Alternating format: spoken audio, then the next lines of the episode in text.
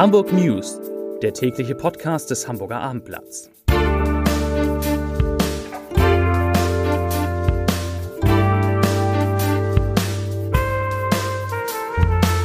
Herzlich willkommen, mein Name ist Stefan Steinlein. Heute sind wieder vier wunderbare Kollegen zu Gast im Abendblatt Podcast Studio, beziehungsweise da sie im Homeoffice sind, am Telefon. Heute geht es erneut um die sogenannte Allgemeinverfügung zu Großveranstaltungen und die Folgen für Veranstalter und Besucher. Um die Frage, ob am Montag, wenn die Hamburger Skiferien wirklich vorbei sind, Unterricht möglich und sinnvoll ist und den Semesterstart an den, an den Hamburger Universitäten. Zudem analysiert unser Finanzfachmann, was Sparer jetzt wissen und beachten sollten. Doch zunächst, wie üblich, drei Nachrichten aus Hamburg. Auch die kommen ohne das Thema Corona leider nicht aus. Die erste. OMR wird abgesagt. OMR, das steht für Online Marketing Rockstars.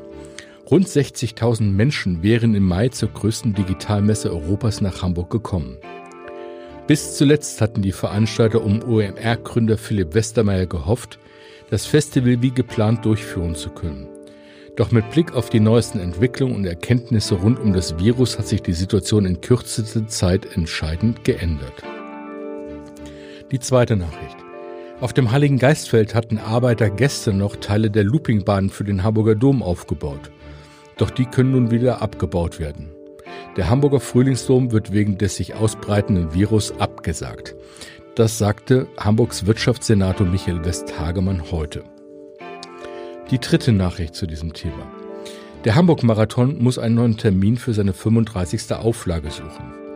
Weil alle Veranstaltungen mit mehr als 1000 Teilnehmern bis einschließlich 30. April untersagt sind, wird auch der Lauf am 19. April nicht stattfinden. Die Veranstalter sagen, Zitat, dies bedeutet allerdings keine finale Absage, wir bemühen uns mit Nachdruck um einen alternativen Termin in diesem Jahr. Und damit kommen wir zu meinem lieben Kollegen Holger Truhe, unserem Musikexperten und stellvertretenden Kulturchef. Holger, die Ereignisse überschlagen sich. Nicht nur die Staatsoper hat jetzt die Veranstaltung bis Ende April abgesagt, sondern auch weitere Häuser. Genau, äh, das geht im Moment wirklich im Minutentakt. Ähm, heute Morgen war es ja schon die Barclaycard Arena, die verkündet hat, alle Veranstaltungen bis Ende April bei ihr fallen aus. Dann kam die Staatsoper, von der es eben auch dann hieß, ab morgen alles abgesagt. Und jetzt kommt der ganz große Schlag in einer Senatsmitteilung. Heißt es jetzt, äh, der Pressestelle des Senats heißt es jetzt, dass äh, sowohl Elbphilharmonie als auch Leishalle, Staatsoper, Deutsches Schauspielhaus, Thalia Theater und Kampnagel den Spielbetrieb ab sofort einstellen. Das betrifft auch explizit die kleineren Säle, also zum Beispiel den Malersaal. Es betrifft auch den kleinen Saal der Elbphilharmonie. Ähm, ja, es betrifft auch zu. irgendwie Kampnagel, irgendwie äh, kleinere Veranstaltungen, sondern genau. generell, es gibt eine klare Linie jetzt. Die klare Linie heißt, in den staatlichen Bühnen ist Pause jetzt bis Ende April. Genau, da ist Pause. Das ist jetzt definitiv so. Äh, bei der Elbphilharmonie kann man sagen, kleiner Trost für Touristen vielleicht. Plaza bleibt geöffnet, aber Veranstaltungen werden da keine mehr stattfinden. Jetzt muss man gucken, wie es mit den anderen Häusern weitergeht, den privaten Häusern. Äh, dort sagt die Behörde, ähm, wir schauen uns das an. Es muss aber gewährleistet sein, auch wenn es deutlich weniger als 1000 Personen sind, die sich dort aufhalten. Es muss gewährleistet sein, dass alles, was wir jetzt an Hygienemaßnahmen beispielsweise verlangen, dort auch umgesetzt wird. Mhm. Wird es dort nur nicht umgesetzt, sagen wir auch das ab. Mhm. Jetzt sind die staatlichen Bühnen insoweit etwas besser aufgestellt als die privaten Bühnen, ganz einfach, weil der Staat mit seiner finanziellen Kraft dahinter steckt. Genau. Ähm, ob es gelingen wird, äh, die Verluste aufzufangen ohne einen Nachtragsetat, wird man sehen. Ich glaube es nicht. Ja. Aber im Endeffekt weiß eine Staatsoper oder weiß ein Schauspielhaus, wenn jetzt die Einnahmen wegfallen, kommt der Staat, kommt die Stadt Hamburg dafür auf. Genau, ja, das ist äh, Glück im Unglück, muss man da sagen. Da trifft es natürlich möglicherweise Private nochmal deutlich härter. Äh, und es betrifft vielleicht auch ähm, zum Beispiel Clubs, die längst keine tausend Besucher möglicherweise ja, haben. Schwierige hygienische Bedingungen genau, zum Beispiel. Genau, schwierige hygienische Bedingungen, aber auch natürlich eine allgemeine Stimmungslage, die jetzt dazu führen könnte, dass die Leute eben gar nicht mehr weggehen, was man ja auch verstehen kann. Genau. Also ich kann mir so, wenn ich nur mein eigenes Beispiel sehe, irgendwie schon vorstellen, dass viele Leute so denken wie ich, nämlich genau überlegen, wo gehe ich jetzt hin und genau. lieber mal verzichten, als irgendwie ein Risiko einzugehen. Richtig, nur es wird am Ende natürlich so sein, dass die Clubbetreiber, die kleineren Veranstaltungszentren darunter sehr leiden werden. Davon gehe ich mal aus. Und dass da einfach, da gibt's ja jetzt erste Forderungen, aber auch mhm. erste Hilfsangebote, dass die natürlich Unterstützung brauchen. Die Unterstützung braucht nicht nur möglicherweise die Autoindustrie, sondern ja, tatsächlich genau. auch die Kultur, ja. wenn man so will, Industrie. Mhm. Lass uns noch einmal kurz sprechen über all die Menschen, die jetzt schon ein Ticket gekauft haben, sei es für die Elbphilharmonie oder sei es für eine der großen Bühnen. Was passiert mit denen? Werden die ihre Geld, ihre Kosten ersetzt bekommen? Ja, das werden sie auf jeden Fall. Also äh, jedenfalls, solange wir über Karten sprechen, über Tickets.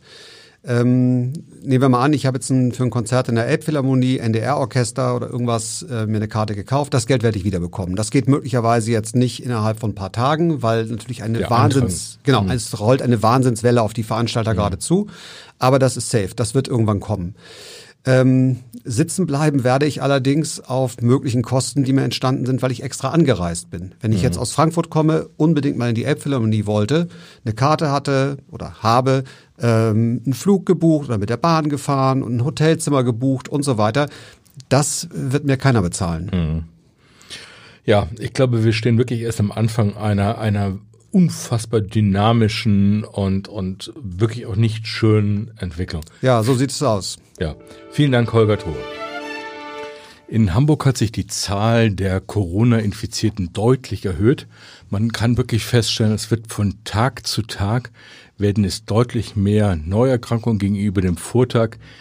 Wir sind äh, jetzt bei insgesamt 80 Infizierten ähm, und das geht zurück auf 26 neue Fälle.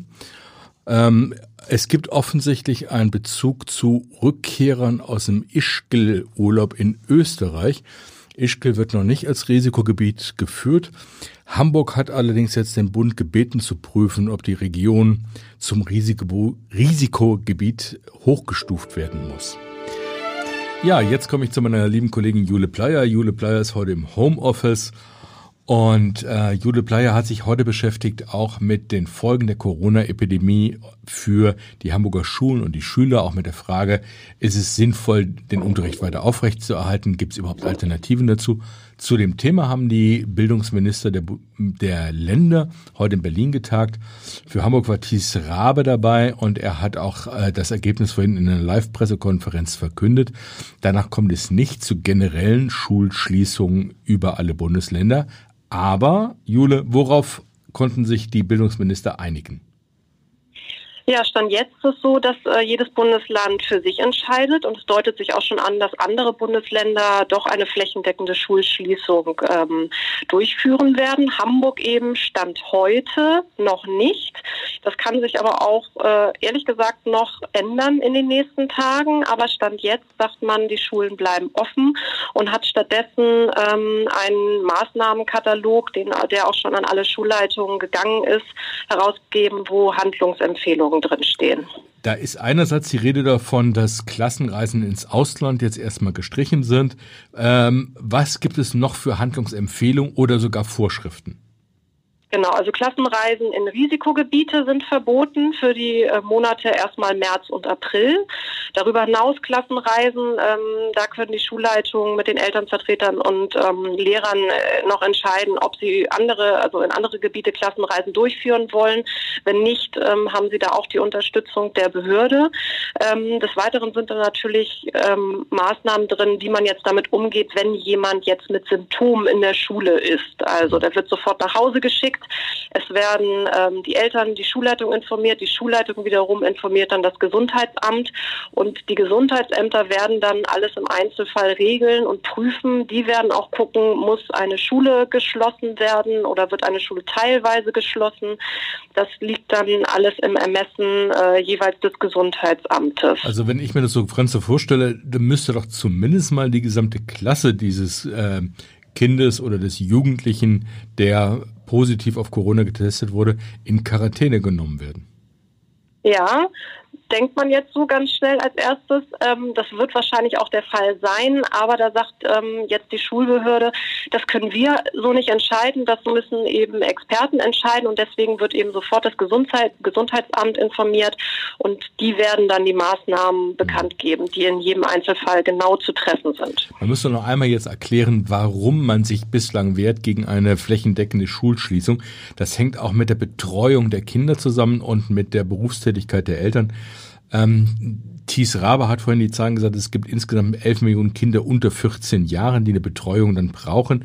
80 Prozent der Eltern sind selbst beschäftigt. Das heißt, es ist eine gigantische Zahl von Kindern, die man dann doch wiederum betreuen müsste oder aber die Eltern müssten sich aus ihrem Job abmelden. Das ist, glaube ich, das Kernproblem. Das wird aber auch passieren. Also jetzt gerade wird ähm, fieberhaft daran gearbeitet, dass man, auch wenn nur einzelne Schulen geschlossen werden, trotzdem Kinder betreut. Und zwar Kinder, deren Eltern ähm, in einem Beruf arbeiten, der wichtig ist, um die Grundversorgung der Stadt aufrechtzuerhalten. Also jetzt Mediziner oder Polizisten, Feuerwehrleute. Man geht davon aus, dass das in Hamburg rund 20 Prozent der Kinder betrifft. Also dass die Eltern haben, die eben äh, unabkömmlich mhm. sind in ihrem Job. Und daran wird gerade gearbeitet, sollte es noch zu einer flächendeckenden Schließung kommen, aber auch zu einzelnen Schulschließungen, dass diese Kinder trotzdem weiterhin betreut werden. Warum äh, Hamburg jetzt noch nicht flächendeckende Schließungen macht, das wird bisher noch so begründet, dass ähm, andere Bundesländer eben ein anderes Risiko haben als hier im Norden, zum Beispiel Baden-Württemberg mit der Nähe zu Frankreich, Bayern mit der Nähe zu Italien. Jetzt sagt man eben, dass äh, ja hier in Hamburg einfach das Risiko noch nicht so groß ist. Ähm, aber die Schulbehörde sagt auch, sobald Gesundheitsexperten sagen, es ist hier für Hamburg auch mhm. dringend ratsam, die Schulen zu schließen, werden sie sich da natürlich äh, umgehend dran halten. Also ich, was ich sagen wollte, ich bin jetzt über 30 Jahre in diesem Job. Ich habe noch nie erlebt, dass wir eine so dynamische Lage hatten wo man äh, jeden Tag aufs Neue überrascht wird für den neuesten Entwicklungen und den, den Maßnahmen, die ergriffen werden. Also wie gesagt, wir sprechen jetzt am Donnerstag. Wir werden sehen, ob es am Montagmorgen tatsächlich dazu kommt oder ob in der Zwischenzeit wieder neue Entscheidungen gefällt wurden. Vielen Dank, Jule Bleier. Ja, jetzt komme ich zu meinem lieben Kollegen Andreas Dahl, der heute ebenfalls im Homeoffice ist. Andreas, wir haben gerade gehört, die Bildungsminister der Länder konnten sich nicht durchringen zu einem einheitlichen Regelung, was Schulschließungen betrifft. Wie sieht's auf der Ebene der Hochschulen aus? Die ersten Hochschulen haben schon angekündigt, irgendwie ihren Semesterbeginn verschieben zu wollen.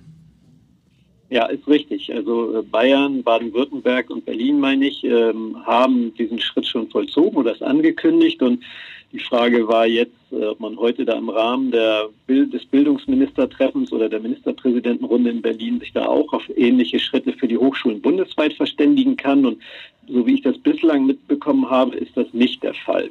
Mhm. Aber was nicht der Fall ist, äh, ist, heißt ja nicht, dass es nicht darum Einzelfall, nämlich auf Bundesländerebene dazukommen wird.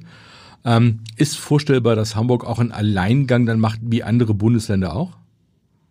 Ja, das ist vorstellbar. Zunächst muss man sagen, die tagen da in Berlin ja wahrscheinlich noch bis in den Abend. Ähm, es ist immer noch möglich, dass man sich auch doch noch irgendwie auf ein abgestimmtes äh, Vorgehen einigt. Äh, wenn das nicht der Fall sein sollte, dann ähm, würde Hamburg möglicherweise im Hochschulbereich auch äh, einen Alleingang unternehmen, beziehungsweise dem Weg, den schon andere mhm. Bundesländer gegangen sind, mhm. folgen. Das äh, geht darum, den Semesterstart eventuell zu verschieben. Das würde jetzt regulär Anfang April beginnen, das Sommersemester. Und äh, es gibt auch aus den Hochschulen heraus äh, den Wunsch, da jetzt irgendwie zu einer Regelung zu kommen. Und ähm, man ist da im Gespräch, Hochschulen, äh, Wissenschaftsbehörde, Gesundheitsbehörde, die ja federführend bei dem ganzen Thema Corona ist mhm. und überlegt, wie man damit umgeht. Wartet jetzt mal ab, was da heute in Berlin rauskommt. Und wenn da eben nichts bei rauskommt, dann kann es sein, dass Hamburg halt für sich äh, eine Regelung findet. Und das könnte dann ähnlich wie in den anderen Ländern die sein, dass man sagt, man verschiebt den Semesterstart um zum Beispiel zwei Wochen. Jetzt ist das alles noch etwas spekulativ, aber trotzdem noch einmal die Frage, wenn man den Semesterstart verschiebt um beispielsweise zwei Wochen, wird sich denn das Semester um diese beiden Wochen verkürzen oder wird, ist die Idee, dann in den Sommer hinein die beiden Wochen ranzuhängen? Ja, so ist es. Also es geht ausdrücklich nicht um eine Verkürzung, sondern schlicht und einfach um eine zeitliche Verlagerung. Man würde also später anfangen und auch später aufhören. So ist jedenfalls sind jetzt die Überlegungen, so nach meinen Informationen. Gut, dann danke ich herzlich Andreas Dai. Gerne. Äh, für all die Menschen, die ihr Geld irgendwie in zum Beispiel in Aktien angelegt haben. Der DAX ist im Tiefflug. Steffen Preisler ist da, unser Finanzexperte. Ähm, Steffen, hast du das schon mal erlebt, dass die Börsen so rapide und zwar Tage in Folge in den Keller gegangen sind? Nein, das habe ich eigentlich noch nicht erlebt. Man kann es höchstens ver vergleichen mit dem externen Schock von 9-11. Da waren die Verluste ähnlich hoch. Aber es zeigt sich eben, äh, die Experten haben wir ja schon mal vor knapp zwei Wochen befragt. Da gingen sie von einer Korrektur aus. Und äh, heute haben sie ihre Prognosen von damals längst ad acta gelegt und geben wesentlich pessimistischere Szenarien heraus. Mhm. Das heißt, wir haben den Tiefstand noch nicht erreicht, es wird weiter bergab gehen. Höchstwahrscheinlich ist das so. Je nach, was man jetzt für ein Szenario annimmt, also wenn man davon ausgeht, dass bis zum Sommer die Zahl der Infektionen dann wieder abnimmt, mhm. dann könnte man sagen, dass jetzt vielleicht schon der Boden gefunden ist. Wenn das aber nicht der Fall ist und es sich auch noch über den Sommer hinauszieht, also dann sind weitere Verluste beim DAX denkbar. Also die Experten sagen dann, das bewegt sich so zwischen 8 und 9.000 Punkten. Also 8.000 Punkte ist vielleicht dann eine relativ sichere Linie, aber das ist natürlich ein enormer Verlust, wenn man denkt, dass der DAX ja bei fast 14.000 ja. Punkten gestanden hat. Jetzt habe ich ja persönlich gar keinen Einfluss darauf, aber ich habe mein Geld vielleicht in Aktien, vielleicht in, in anderen Werten angelegt. Was ist die Empfehlung, was soll ich jetzt tun? Einfach mich zurücklehnen irgendwie und möglichst versuchen, ruhig zu bleiben, was ja schwer genug ist? Ja, das ist noch die, die beste Devise, dass man sozusagen jetzt nicht jeden Tag seine Verluste anguckt. Äh, zum anderen hängt es natürlich auch davon ab, wann man in den Aktienmarkt eingestiegen ist. Es gibt ja durchaus Leute, die früh eingestiegen sind, die auch jetzt noch auf Gewinnen sitzen. Und wenn man da die Situation sehr pessimistisch betrachtet, dann kann es durchaus lohnen, jetzt diese zwar geschmolzenen Gewinne, zu aber doch noch zu realisieren. Mhm. Wenn man aber jetzt einen Aktiensparplan hat, also jeden Monat 100 äh, oder 200 Euro in einen Aktienfonds investiert, dann und das langfristig angelegt ist, dann gibt es keinen Grund jetzt daran irgendetwas zu ändern. Hm. Ähm, jetzt gibt es also den alten Spruch, dass man beim tiefen Ständen einsteigen sollte. Ähm, das kann man im Moment aber wahrscheinlich noch gar nicht empfehlen, weil wir noch gar nicht wissen, auf welchen Stand wir noch kommen werden. Also es ist äh, sehr riskant, weil man nicht weiß, wie weit der Aktienmarkt noch fallen wird. Den idealen Zeitpunkt erwischt man sowieso nicht. Natürlich ist es möglich für sehr risikobewusste Anleger, wenn sie jetzt äh, sich einige Aktien aussuchen, die sie sehr attraktiv finden und davon jetzt schon mal einige Stücke kaufen und äh, zu einem späteren Zeitpunkt noch mal einige, das ist durchaus möglich. Äh, viele Aktionäre blicken ja jetzt auch auf die Dividende, doch auch da gibt es neue Horrornachrichten, weil nämlich ungewiss ist, ob die Hauptversammlungen überhaupt stattfinden können. Und ohne Hauptversammlungsbeschluss Ach, gibt okay. es auch keine ja. Dividende. Jetzt gibt es ja noch einen weiteren Aspekt, vielleicht zum Abschluss nochmal. Ähm, Menschen, die nicht in Aktien ihr Geld investiert haben oder in Fonds, die aber Lebensversicherung haben. Für die hat das ja durchaus auch Auswirkungen, ähm, dass der DAX so in die, oder insgesamt die Börsenwerte so in die Knie gegangen sind. Erklär uns das doch bitte noch einmal. Ja, bei den Lebensversicherungen ist es zwar so, dass sie den größten Teil der Gelder der Kunden in festverzinslichen Anleihen investiert haben und nur einen relativ geringen Aktienanteil von vier oder fünf Prozent haben. Aber auch bei den festverzinslichen Papieren ist ja festzustellen, dass die Rendite dieser Papiere immer geringer wird. Das ist also für die Lebensversicherer ein großes Problem und die Folge ist, dass die jährliche Überschussbeteiligung, die jeweils neu festgelegt wird, dann wahrscheinlich dann für das nächste Jahr nochmals niedriger ausfallen wird mhm. als schon in diesem Jahr. Und äh, ganz in einem Extremfall, wenn die Versicherungsgesellschaft also auch nicht gut aufgestellt ist, kann es sogar sein, dass der, dass die dass der Garantiezins sozusagen gesenkt wird, dass ich also weniger mhm. bekomme, als mir Ganz eigentlich zugesichert mhm. wurde. Ja, vielen Dank, trotz dieser nicht ganz so guten Nachrichten, Steffen Preisler. Und jetzt, wie immer zum Abschluss unseres Podcasts, kommen wir zum Leserbrief des Tages. Er kommt heute von Brigitte Harte aus Wentorf. Frau Harte schreibt, die Corona-Situation gibt der Politik große Chancen für ein sinnvolles, nachhaltiges Konjunkturprogramm, das sich positiv auf Klima und Gesundheit der Bürger auswirkt. Ein weit verzweigtes Netz zweispuriger Radautobahnen mit guter Ausschilderung durch ganz Deutschland vor allem von den Randbezirken in die Innenstädte. Dazu einfache und sichere Parkmöglichkeiten für Fahrräder. Weniger Staus, gute Luft, entspannte, bewegte Menschen, die auch mit E-Bikes sicher vorankommen. Ein Traum. Das schreibt Brigitte Harter aus Wentorf. Damit verabschiede ich mich für heute und sage Tschüss.